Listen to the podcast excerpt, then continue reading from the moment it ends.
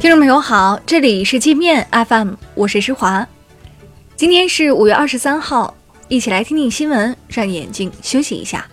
首先，我们来关注国内方面的消息。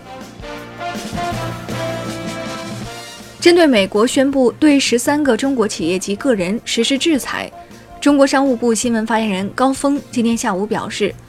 美方近期频频使用长臂管辖措施打压中国企业。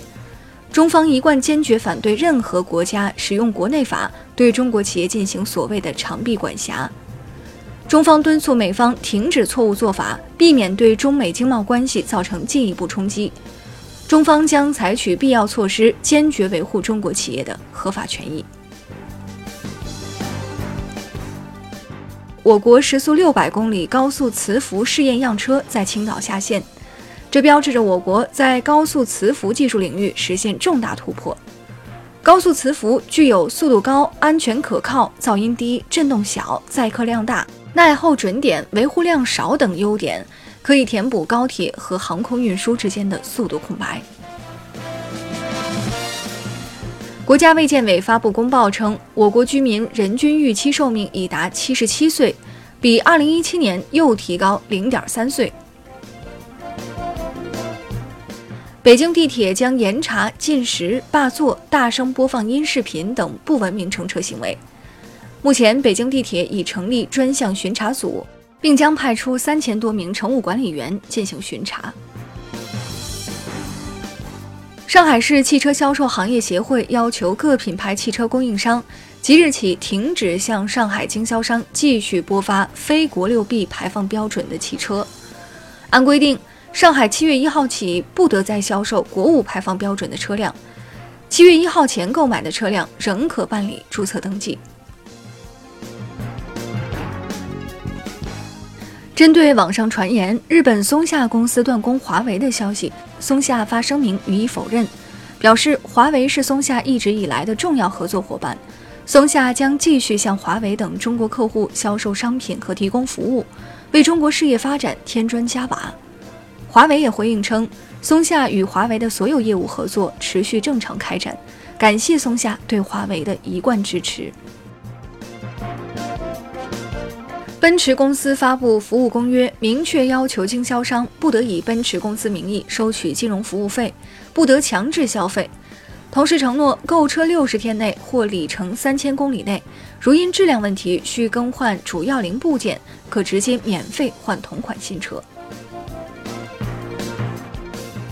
一名乘务员在延吉西开往丹东的高铁车厢内抽电子烟，被网友拍下并发到网上。沈阳铁路局对此表示，将对这名乘务员处以一千元罚款、调离动车岗位，并给予该车当班列车长免职处分。我们接着来关注国际方面的消息。一个加拿大议会代表团访华之际，向中国提出希望中方释放两名被捕的加拿大公民迈克尔和康明凯。这两人此前因刺探、窃取我国国家秘密被捕。加拿大前驻华大使赵普对此评论称：“这简直是徒劳无用，痴人说梦。”加拿大政府宣布将雇佣一家物流公司，尽快将滞留在菲律宾的垃圾运回。菲律宾总统杜特尔特此前因垃圾问题召回了驻加大使和领事，并警告加方称，如果再不把垃圾运走，就把垃圾倒回加拿大领海。美国向土耳其下达最后通牒，威胁土方两周内放弃采购俄罗斯 S 四百防空导弹系统，转而采购美国的爱国者防空系统。否则，美方将不再向土耳其交付一百架 F 三五战斗机，并对土耳其实施制裁。马来西亚表示，该国将不再接收不可回收的塑料垃圾，并计划将这些垃圾送回原产国。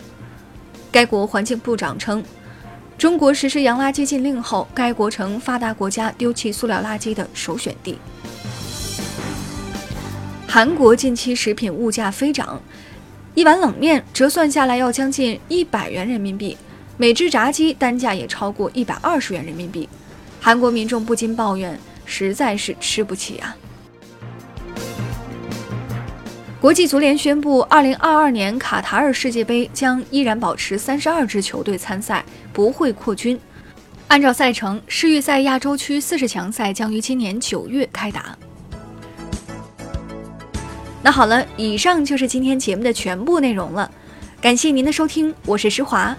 欢迎您下载界面 App，在首页点击试听，找到界面音频，更多精彩内容等着您收听。